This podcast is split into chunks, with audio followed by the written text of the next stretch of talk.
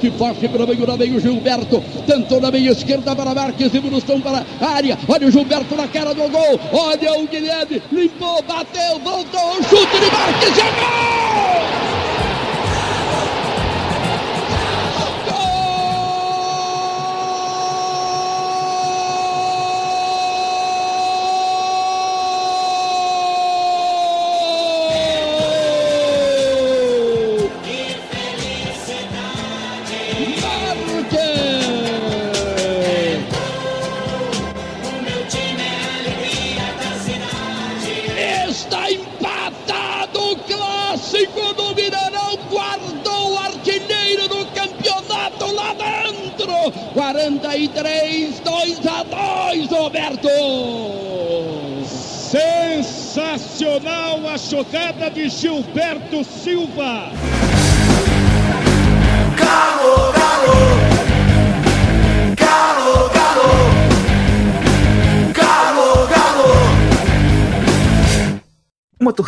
Forjada no amor. Se você ouvir que o Atlético ganhou apenas dois títulos importantes nos anos 80 e 90, não entra em discussão.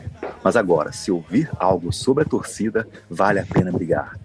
Nos anos 90 foram quase 5 milhões de torcedores levados ao estádio. Nos anos 80 foram mais de 6 milhões. Não é a torcida, eu acredito, é a torcida do Atlético.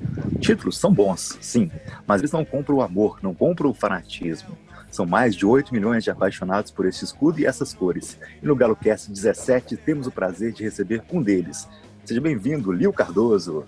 Bom dia, bom dia, Jean, bom dia, Stefano, bom dia a todos que nos ouvem. É um prazer estar aqui no GaloCast. Já comecei arrepiando aqui, hein, irmão. Que apresentação, hein? Sensacional.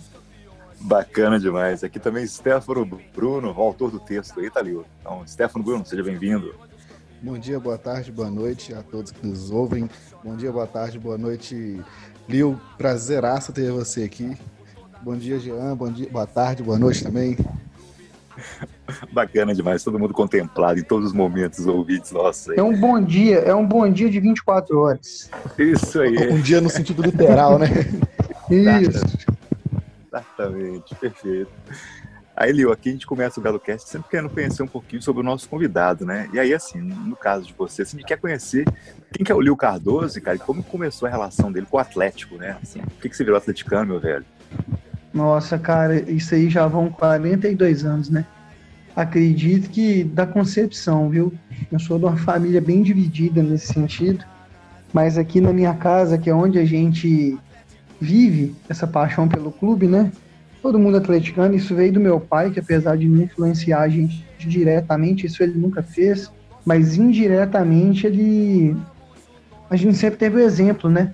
Ele, a irmã dele, eles se reuniam aqui em casa aos domingos, principalmente, sempre com o ouvido ligadinho no rádio, ouvindo os jogos do Galo. E aí, cara, você vai pegando essa paixão, você vai, você vai tendo a compreensão de como isso funciona. E isso tudo, cara, na década de 80, né?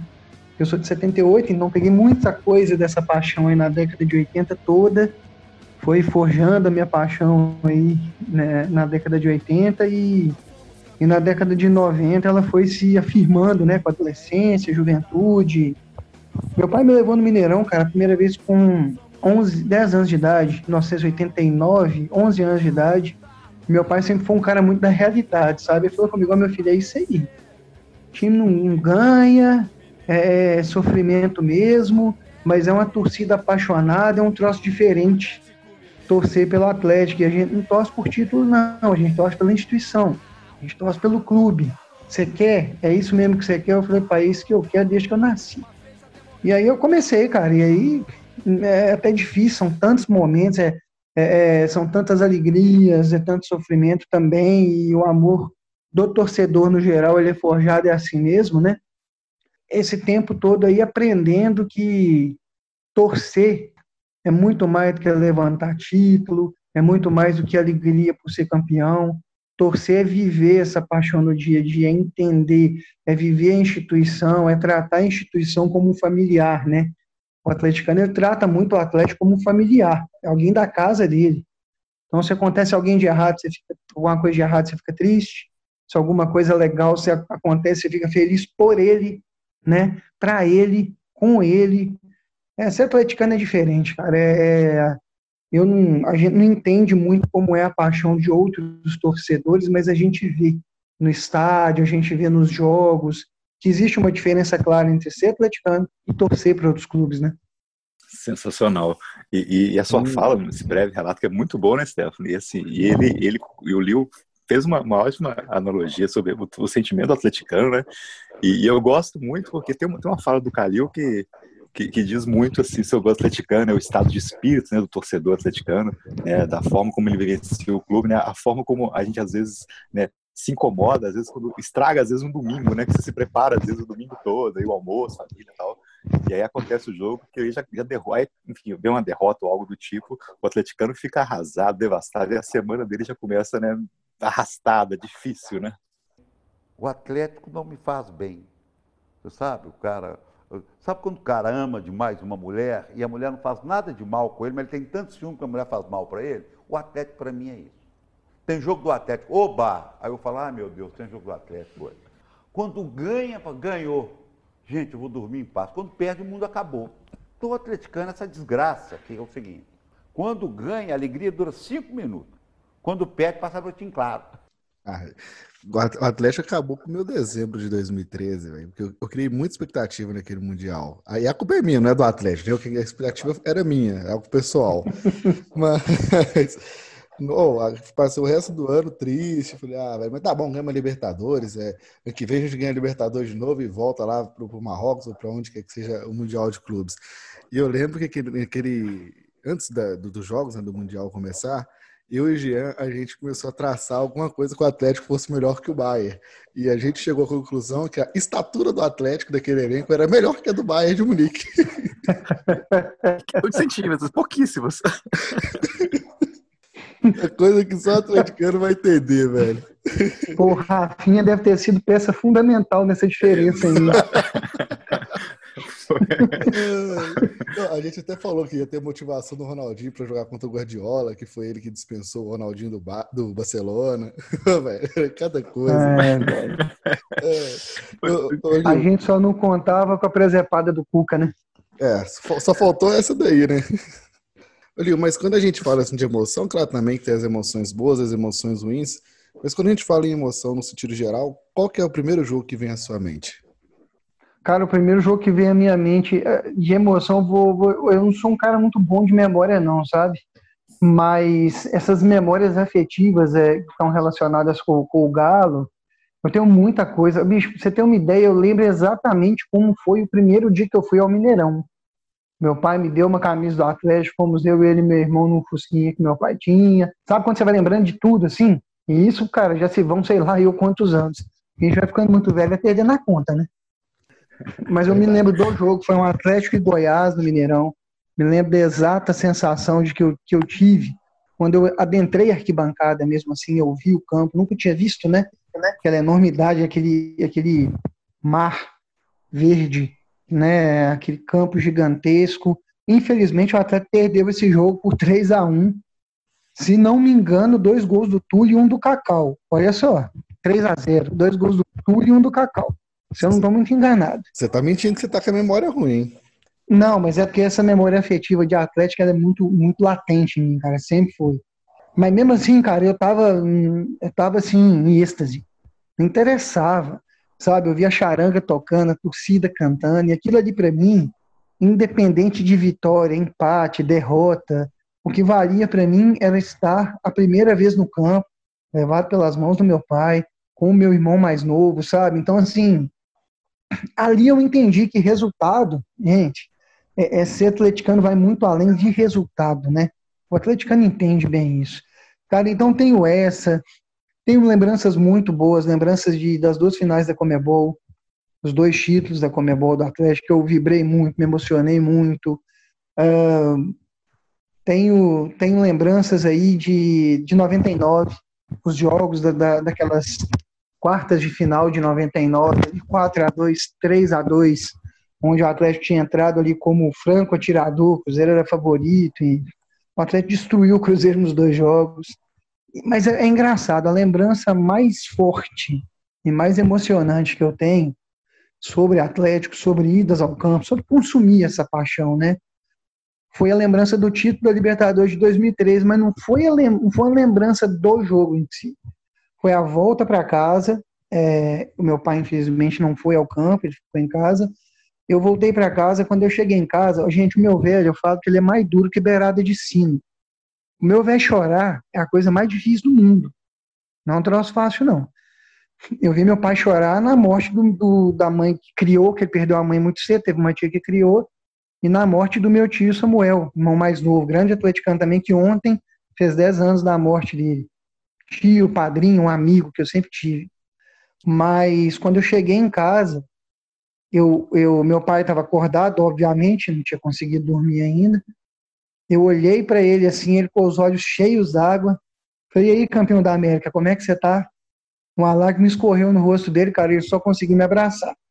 É um cara que não chora por nada mas essa emoção ele teve, ele chorou um pouco com essa emoção e ver meu pai se sentindo campeão da América por um clube que ele gosta tanto, que ele torce tanto, e, e aquilo ali para mim, bicho, não teve emoção maior que aquela não. Eu acho que nada se compara à emoção de você ver o cara que é seu ídolo, o maior ídolo que eu tenho na minha vida meu pai, emocionado e feliz por estar por, por tá vivendo essa paixão, vivendo esse momento. Cara, é impressionante. É um absurdo e é muito diferente. Muito bacana, Liu. E assim, e, e aí você está falando de pai, né? Que é exemplo, é ídolo. E aí, quando a gente fala de ídolo no Atlético, assim, qual é o primeiro jogador que vem na sua cabeça? Assim, a gente sabe que o conceito de ídolo é subjetivo, né? Mas então, para você, quem que é o primeiro jogador assim que se associa a ídolo no Atlético? Caramba, hein, velho? Essa resposta é muito fácil para mim. Éder Aleixo. Éder Aleixo é de longe o meu primeiro ídolo, assim. Acho que meu único, viu, cara? Eu, eu não sou de ter muito ídolo no futebol, não. Eu sou muito mais da instituição do que de qualquer jogador, sabe? Acho que a instituição está acima dos jogadores. Mas o Éder, cara, é... eu, eu lembro na minha infância de, de ouvir jogos do Éder, ver o Éder jogar seleção brasileira. Chegou a jogar, eu ainda era muito novo, mas eu tenho uma lembrança vaga disso. Mas o que me fez ter essa, essa identificação com o Éder foi em 1994, quando aquele Selegalo tinha dado tudo errado eles chamaram o Éder para voltar a jogar futebol. O Éder já estava parado, ele era empresário. Chamaram o Éder para voltar. Ele treinou três meses, eu acho. Se não me engano, três meses treinando. Ele voltou e ele praticamente levou o Atlético nas costas na semifinal do Campeonato Brasileiro de 94. E isso, assim, de cabeça, de cabeça grisalho. E aí, uma, uma, lembrança forte que eu tenho também, 1994, Atlético Corinthians, eu estava no campo, 115 mil pessoas, cara. É, um absurdo, o estádio cheio mesmo. Primeiro lance do jogo, dá uma bola nele de letra, vira essa bola do meio para direita, para esquerda, no pé do lateral esquerdo. Ele mata a bola no peito e dá de letra de curva virando a bola assim. E, e qualidade absurda, né? Jogando no meio. O Atlético perdendo esse jogo de 2 a 0 vira para 3 a 2 Todo mundo, a torcida cantando, o Mineirão indo abaixo, olhando o Éder o Éder batendo no peito e vibrando junto com a torcida, é um torcedor dentro de campo, né? Então, assim, primeiro ídolo, fora, fora de questão eu ter outro. Primeira identificação que eu tenho é Éder Alixo. E a gente tem que agradecer por esses caras terem jogado aqui na década de 80, no caso do Éder, né? Na década de 80 e no início da década de 90, porque se fosse hoje em dia, uhum. velho, a gente não veria esses caras aqui mais de dois, três anos no máximo. Se chegasse a, a três anos até, né? E jogava pouco é... esses caras, tá doido. Nossa, o Éder é demais. Eu tive o prazer de ver jogar no campo. O Éder é um absurdo. E aí, não desmerecendo a pessoa que eu vou citar aqui, que é até um cara que eu cheguei a ter a honra de conhecer pessoalmente, é um cara que eu gosto muito, que é o Marx, né? Que foi um grande jogador, levou o Atlético nas costas, imensas oportunidades. É muito injustiçado. Às vezes, ah, mas sempre estourou no final. Sempre machucava no final, mas porque levava o Atlético por oito meses praticamente nas costas, né? Sim. Mas o Marx, quando o Atlético caiu para a segunda divisão, ele foi embora, né? É. Então. Eu, eu, perdi um pouco do, da idolatria que eu tinha com o Marcos, do carinho, por causa, muito por causa disso, talvez. Mas jogou muito aqui e sempre. Jogou muita bola, né? Sempre honrou a nossa camisa enquanto esteve em campo. E mudando um pouquinho de assunto, Lil, é, a gente já sabe que você fez parte da Web Rádio Galo, hoje em dia você está no canal do, do, nosso pequeno corotinho, né? TV Fora do Eixo, e no Camisa 12. Como você começou a falar do, do Galo na internet? Olha como é que são as coisas, cara. Olha como é que o futebol une as pessoas e, e às vezes ele estreita laços de amizade de, de pessoas que torcem para times diferentes, tá? A primeira chance que eu tive para falar de Atlético não foi nem na internet, foi na televisão, na BH News. E quem me levou foi o Gão. O Gão, que hoje é representante do, do rival, da bancada democrática lá do Alterosa Esporte. E aí eu comecei lá, a gente tinha um bloco lá com um minuto para falar de futebol, um minuto ao todo para falar do futebol mineiro. E no fim das contas, a gente já tinha um bloco no jornal da BH News que era brilhantemente comandado pelo Paulo Leite, que hoje está na 98, né? E aí começou a minha trajetória, cara. Fiquei, acho que seis, sete meses ali. A Web Rádio Galo me chamou, através do Beto Guerra, um grande amigo que eu fiz também, Beto, Eduardo, Kit Vargas, o Rafael, Bruno, Scarpelli, são pessoas que eu guardo no meu coração. Ali que eu conheci o, o pequenino, Scooby-Loo, Wilder Marcos, um outro irmão de alma, fiz muitos amigos ali, né? Fiquei por um bom tempo ali na Web Rádio Galo. Paralelamente a isso, fui convidado para a Transamérica também, através do Gão, convidado para a Transamérica para participar do Transamérica Esportes. Fiquei oito meses no Transamérica Esportes ali, junto com uma equipe fera demais. Eu não vou nem falar o nome de todo mundo também, que senão corre risco da gente esquecer alguém, né? Fiquei por sete, oito meses na Transamérica. Uh, depois disso, fui para o Fala Galo. Fiquei um tempo no Fala Galo. Aí fiquei um tempo, parei, fiquei um tempo sem acompanhar. Deu uma afastada de militar, né? Nessa área de jornalismo esportivo e falando de Atlético, mas acompanhando de longe. E aí o Wilder, de tanto insistir, aquilo, aquilo, aquilo ali, meu, meu filho, é igual ferrinho de dentista. Quando ele cisma com a coisa, ninguém tira da cabeça dele, não. Eu acabei voltando para a TV Fora do Eixo, né? E estou na TV Fora do Eixo hoje no Camisa 12. Então, assim, é, é uma caminhada que começou em 2014, cara. Já são seis anos aí na militância. Muito bom, muito bom. O Wilder, ó, o Wilder, pensei no Wilder é, aqui. Esquenta, esquenta não, Jean. O, o Wilder, ele é minha versão pocket. Falo que é minha versão de bolso. Bacana. A, a, diferença do, do Wilder por Will é só quase um metro e meio, mais ou menos. É. o Wilder vai ficar bem feliz com essa, com essa edição do GaloCast. Ah, muito. Ele é um cara, ele é um cara muito feliz, viu? O Wilder é um cara muito feliz. Ele não parece, não. Ele parece a Marco, mas ele é feliz. O Wilder, beijo no seu pâncreas, viu? Inclusive, ontem eu tava no, fazendo a live no Galo Tour, que tava o Beto Guerra uhum. e o Wilder. Quando eu falei que você seria o convidado do GaloCast, os dois quase choraram lá, velho. Que bacana, boa. São dois, são dois irmãos que o, o jornalismo esportivo me, me, deu, cara. O Beto é um cara que eu sou muito grato ele também, porque foi uma chance muito grande que eu tive na Web Rádio Galo, aprendi muito com eles. Oh, trazendo para a pauta nossa aqui do programa, Olio, aí em 2001 o Atlético foi eliminado pelo São Caetano. A sua memória não é muito boa, segundo você, mas você vai lembrar desse jogo, tenho certeza. Ah, lembro, Na final do Brasileiro de 2001, né? E uma partida que ficou marcada por um temporal que talvez nunca mais se repetiu em São Caetano do Sul. É. Choveu demais aquele dia, né? Era para ter adiado aquele jogo. O time do Galo de 2001 talvez seja o melhor da década de 2000. Você tem algum outro que você tem no início da década, na primeira década do, do século, né? Que você tem um outro time que você se associa, não, esse time era bom, tal. Acho que 2001 foi o melhor mesmo, de fato, né? E aí surge uma é, brincadeira assim. Qual, qual para você, qual time foi melhor? O time de 2001, aquele lado que chegou na semifinal do Brasileiro, ou de 99 que chegou na final, cara? Assim, o que, que você é, eu, eu, peguei essa pauta aqui ontem, eu falei, gente, os caras já começaram bem aqui comigo, viu? Queimei a minha muleira para tentar formar um paralelo entre esses dois times e entender um pouco dessa do contexto, né, desses dois times. Eu, eu vou te ser sincero, eu tenho um apego emocional muito grande a esse time de 2001, porque foi o primeiro time tecnicamente bonito de se ver jogar que eu vi, né? A gente tinha o, o DNA do Atlético é a raça, né?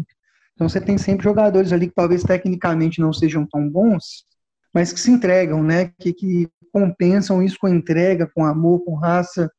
E esse de 2001, cara, era uma máquina de jogar futebol, viu? É, é um time surreal, gente. E Felipe, gente. Felipe é lateral esquerdo nesse time. Era uma zaga com Álvaro e Jean. É, é, Marcelo, Marcelo de Jean. Era de Jair no meio de campo, Valdo, Guilherme Marques no ataque. Então, assim, é o Veloso, né, no gol. Era um baita do time. mas não era um elenco tão forte. E ele não foi um time montado para ser campeão. Ele foi um time montado às pressas, como sempre, né? O Atlético nunca, nunca teve muito planejamento. E ele chegou longe nesse, nesse campeonato brasileiro e bateu na trave com essa questão de regulamento, um jogo só, um time muito técnico, teve aquela chuva, até estava ganhando 1 a 0 e mandando o jogo. Fatalmente seria campeão se passasse a final com o Paraná. Todo respeito ao Atlético do Paraná, mas não dá para comparar, né, a, tecnicamente os dois elencos. Mas aí, cara, é, eu, eu sou hoje, eu, sou, eu falo que eu sou atleticano entre a razão e o coração. Tem essa balança dos dois ali sempre na minha vida. E o time de 2003 foi formado em 2011. O Calil segurou o Cuca depois do 6 a 1 E o Cuca foi montando esse time devagarzinho, fazendo esse time jogar do jeito que ele, que ele entendia que era um futebol uh, uh, bem jogado, dentro da filosofia que ele, que ele busca, que ele entende do futebol. E aí ele foi bater campeão em 2013, 2014, né? 2013 da Libertadores, 14 da, da Recopa e depois 14 da Copa do Brasil, já com o Levi Coupe, aí já era outro time, mas ele teve dois títulos de primeira prateleira, com um planejamento sendo feito. Então, assim, eu sou muito de unir desempenho né, com resultado. Eu acho que você tem que ter esse casamento. Então, com dor no coração, meu lado razão tem que, que, que chegar para mim com essa conclusão aqui, que o de 2013 foi melhor. Por mais que eu tenha esse apego emocional de 2001. Sabe uma coisa que é legal nesses dois anos? É que se você ah. pegar os números da temporada inteira, o aproveitamento no final é o mesmo. Em 2000, Sim. o Galo fez 59 jogos, foram 31 vitórias, 12 empates, 16 derrotas. 59,3% de aproveitamento.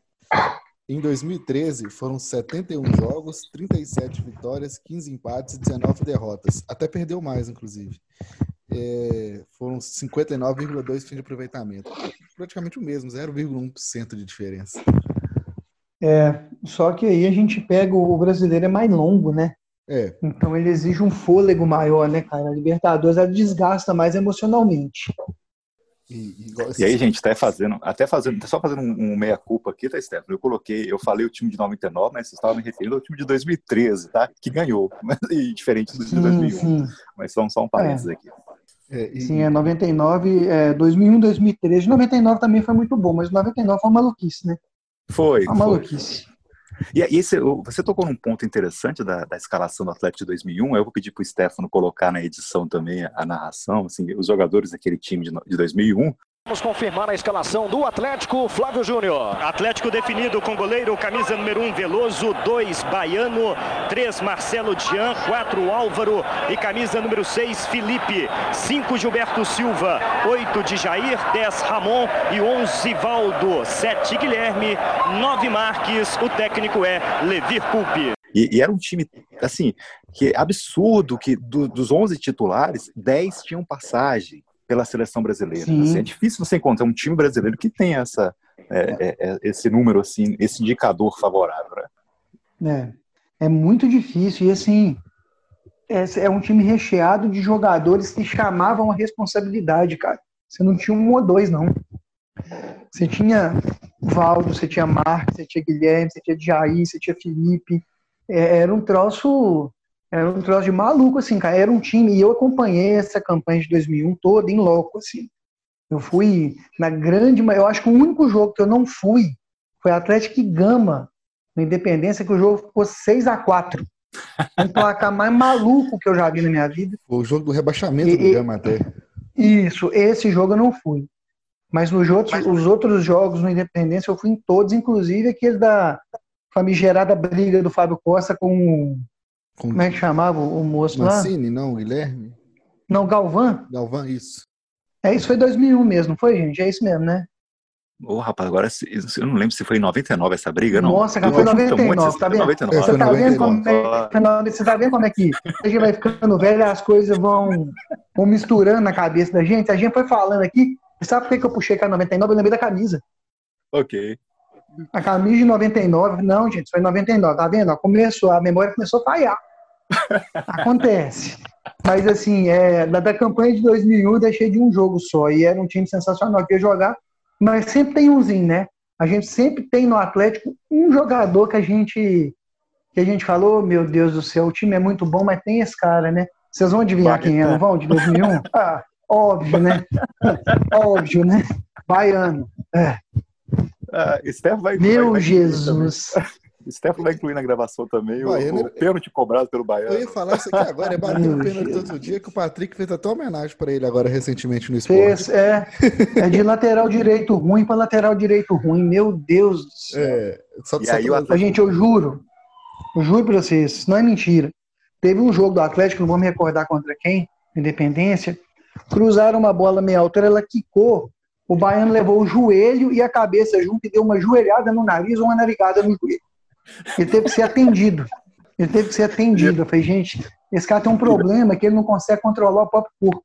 É, E das coisas que só acontece, acontece com o Atlético, né? Justamente o lado direito, que era o mais fraco, nós perdemos a semifinal para um lateral, para um, com um gol é, de, um- de uma assistência dada por um lateral que pertencia ao Atlético na época, o Mancini, né? Mancini, é, o, é verdade, cara. o, o Liu trouxe os jogadores do time, só pra pegar aqui, a, só pra citar só quem mais jogou na temporada, só fazer uma escalação aqui rapidinho. Veloso, é, o lateral direito que mais jogou foi o Cicinho, mas tem uma menção rosa aí ao Paulo Baier, que jogou bastante também. A zaga Álvaro e Marcelo de Gian, mas com menção rosa Luiz Carlos e Carlão. O lateral esquerdo que mais jogou foi o Ronildo, mas igual o, o Liu Cardo- Cardoso já citou, Felipe jogou aqui, jogou. E Felipe jogou demais, né, velho? A carreira do cara é incrível. É, o Felipe jogou menos que o Ronildo, mas jogou muito mais que o Ronildo. É, Entendedores sem entenderão. Sem dúvida. É, E em alguns momentos o, o- Felipe também foi utilizado como meia também, né?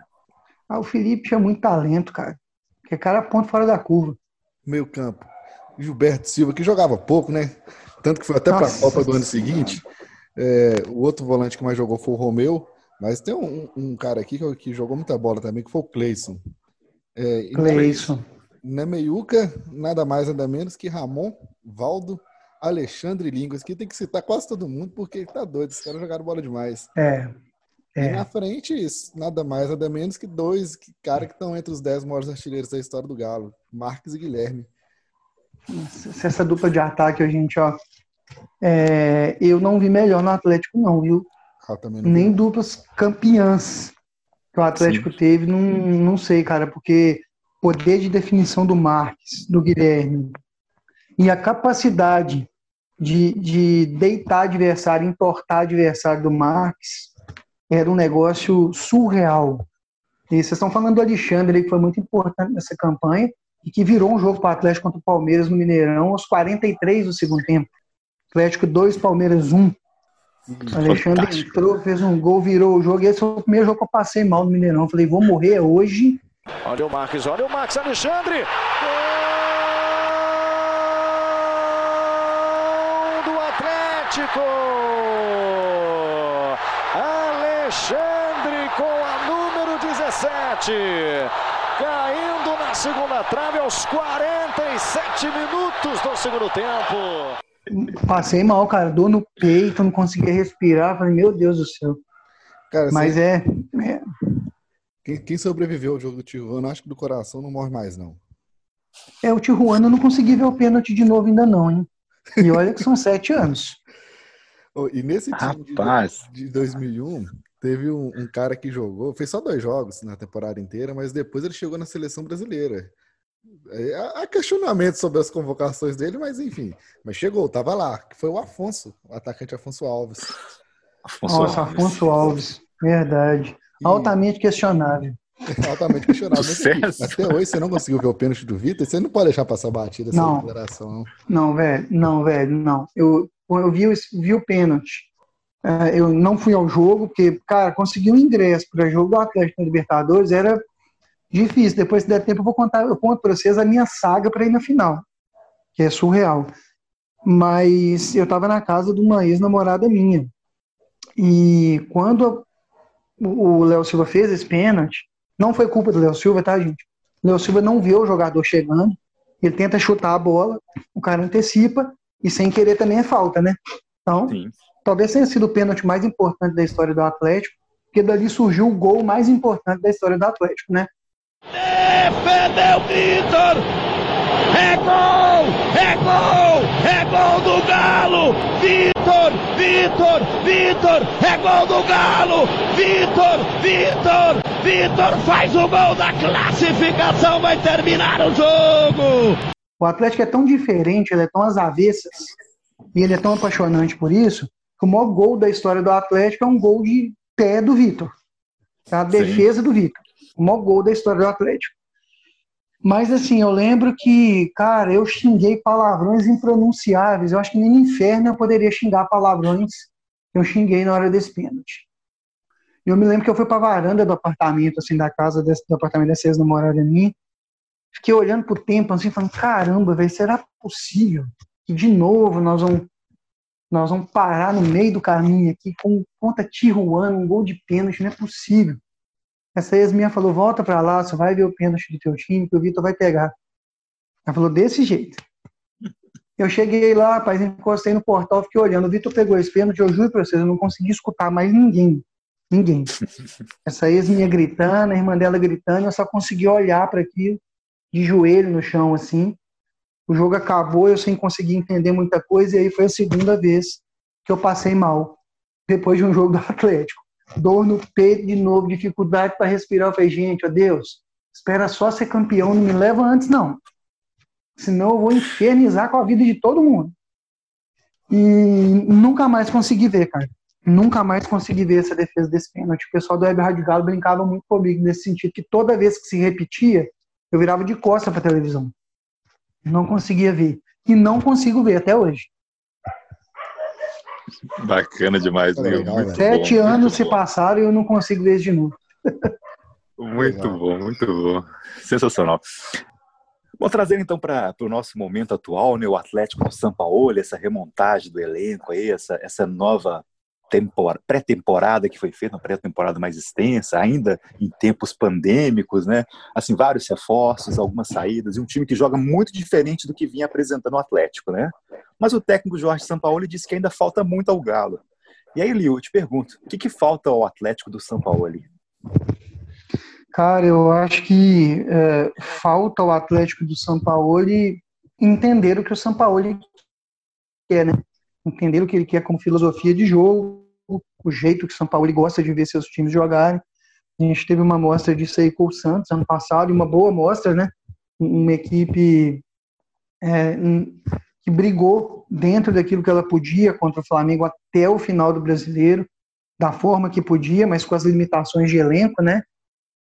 E ele traz essa filosofia de jogo agressiva, de toque de bola, de, de dinâmica, né? de compactação. O, o, São Paulo ele gosta muito desse jeito moderno de se jogar futebol. É, é, então falta mesmo os jogadores entenderem isso, porque é difícil, cara. Isso não, não, eu, falo, eu brinco em jogar bola é uma coisa muito gostosa, né? Acho que todo, todo mundo aqui jogou bola. Jean jogou, Stefano jogou, uh, e a gente sabe tanto que jogar bola é bom. Agora, jogar futebol é muito difícil, muito complicado e muito chato, né?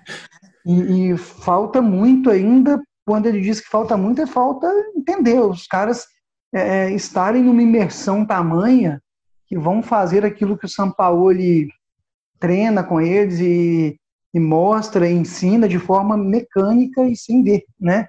Praticamente sem ver, quando o jogo flui sem você ver. E aí é o tal do entrosamento, né? Lógico que uma peça ou outra, o São Paulo sempre vai pedir. Quem achou que o Cuca era pidão, já tá achando o Cuca bem tranquilo, né? Depois de São Paulo porque vai pedir jogador assim, mas lá longe. Sempre tá faltando alguém, sempre tá faltando alguma coisa. Mas é, é mais nesse sentido, sabe, cara? É mais de, de, do, dos jogadores entenderem. E, falando sobre, sobre peças, como que você avalia a chegada do Mariano, né, que já foi confirmado oficialmente no Atlético, e a possibilidade de, do Atlético trazer o Eduardo Sacha para ser o camisa 9 do time? É, toda a contratação do Atlético hoje, a gente vê, vê com um pouco mais de tranquilidade, porque hoje você tem uma hierarquia dentro do departamento de futebol que ela está muito bem feita, né, com profissionais competentes. Então você tem Sampaoli que indica, o Alexandre Matos que viabiliza. Uh, então a coisa hoje não está mais assim, o empresário indicou, né? É, é, mais em cima do que o Sampaoli pede. Então, acredito, o Mariano ele já jogou no Atlético, né? Teve uma boa passagem, uma passagem razoável, saiu por indisciplina, né? Mas é, já tá com 34 anos, já tá mais velho, mais maduro. Outra cabeça. E acho que é um cara que vai poder render. É outra cabeça. Eu acho que é um cara que pode render muito. Principalmente, cara, porque eu vou te ser sincero, aí é opinião minha. Eu não vejo o Guga hoje com cacife, com, com cancha para ser titular nesse time do Atlético, não. Então, acho que vai ter que ter um cara ali com um pouco mais de cancha, de lastro, para absorver isso aí, para vestir a camisa e falar: não, a posição é minha, deixa que aqui eu resolvo. Eu concordo com você. Excelente. E, e o Mailton também, né? Não tem, acho que ainda não tem essa, essa cancha de titular, desse, do cara que a gente vai entrar ali para resolver, que aguenta jogar um jogo contra o Flamengo. A gente vai confiar, na verdade, né? Nele Bom jogador, né? É, é bom jogador até. E o Atlético tá em crise, né, Lil? Porque a gente foi, eh, não conseguiu classificar, né, pro troféu em confidência. Inconfidência! Esse áudio, Stefan. Ai, gente. Olha, eu vou, eu vou falar com vocês uma coisa aqui. Se eu voltasse ao passado, e aí nós vamos, vamos lá, né? Exercício de quem assiste Dark, para ter um pouquinho de referência, né? Se eu voltasse ao passado, sentasse comigo mesmo e falasse: olha, em 2020, o rival vai ter ido para a segunda divisão, não jogou a segunda divisão ainda, mas está com o fantasma da C atormentando da terceira divisão, atormentando com problemas financeiros, não se classificou à final do Mineiro e vai jogar a Copa em Confidência provavelmente no campo do Sesc, Venda Nova. Eu me mataria, o eu do passado mataria o eu do futuro. Falaria, você é um louco, você não sabe. Eu nem ia falar de pandemia, não, tá, gente? Nem ia falar de pandemia, não. Porque se eu falasse de pandemia, eu ia me matar no passado, porque eu não ia querer estar vivo em 2020. Mas tudo bem, é, é surreal, cara. Mas sabe o que, que acontece? A gente serve muito de alerta para o atleticano. Porque a gente tem que estar muito, muito esperto com isso. Com a transparência nas ações, com o que está sendo feito. O Atlético tem uma dívida de 700 milhões, gente. Não tem muito espaço para errar, não. É, é muito bom para zoeiro, o torcedor está se esbaldando nisso aí. E vou falar uma coisa aqui, tá? Tem muito torcedor do Cruzeiro que fica nessa aí, ah, vocês estão tripudiando, que não sei o quê. Eu vou falar só uma coisa que eu lembro como se fosse hoje. Era uma musiquinha que a torcida do Cruzeiro cantava para a torcida do no Mineirão. Rodar bolsinha, catar papel, juntar dinheiro para pagar o Tafarel. A gente viveu isso aí, meu amigo, 30 anos. O Atlético só é o que é e não se apequenou porque a torcida do Atlético carregou esse clube 30 anos nas costas. Né? Um monte de bandido, de ladrão passou ali, roubou o Atlético, levaram o Atlético para o fundo do poço. O Atlético caiu, subiu dentro do campo com honra, com glória, porque a torcida carregou no colo. Então a gente sabe muito bem o que, que é isso. Então agora é hora de aceitar a zoeira, que é muito, é, faz parte do futebol e é ela que deixa o futebol é, é, mais bonito, gostoso e diferente dos outros esportes. Então, pro Cruzeirense, fica aí, aceita que dói menos. Se vai ser zoado mesmo, cara, não tem jeito. E, e eu fico vendo galera lá do, do outro lado lá processando o ex-presidente, o Wagner Pires de Sá, para dar o Uhum. nome, né? Falando que ele roubou o clube Sim. e tal, querendo que ele devolva. Se a gente fosse fazer o mesmo, hein, velho? Ué, se a gente fosse processar todo presidente que roubou o Atlético, eu acho que a gente teria processo para ser julgado aí até 2896, cara. Porque é o último presidente que passou pelo Atlético antes do Calil, que fez alguma coisa de boa para o Atlético, foi o que veio, que tinha sobrenome Calil também. Foi Elias, o pai e o filho, cara. É, ué. Foi Elias, Elias e Alexandre. Em que pese o fato de eu ter minhas restrições contra o Alexandre. Mas é um, o maior presente da história do Atlético. A gente teve um hiato administrativo muito grande, cara. Muito grande. É, o Atlético ele não acabou, ele não se apequenou por causa da torcida. É o caso que eu nunca vi outro na minha vida da torcida carregar o clube nas costas. Né? Isso mesmo. Eu, eu sei que o Jean tá querendo falar e vou interromper ele rapidinho. Mas ô, você falou da torcida, velho, em 2006, o Atlético na Série B. Eu lembro que chegou um certo momento ali da, do início da Série B, né? Devia estar o quê? Com 10 rodadas, 12 rodadas. O Atlético estava a 3 pontos da zona de rebaixamento para a Série C Sim. e a uns 6 pontos da- do G4. E aí a torcida começou, velho. E aí a gente começou, lembro que a gente começou a bater os recordes da Série A. É, aí começou uma, uma disputa ali com a torcida do São Paulo, mas a torcida do São Paulo, com todo respeito aos São Paulinos, tem que comer muito feijão para chegar na, na, na, torcida do Atlético. Ah, não, não dá não, não dá não. E a gente. É, aqui, assim, é, eu só tô tentando puxar pela memória aqui quem treinava o Atlético antes do Levira assumir. Era o Lorissandre?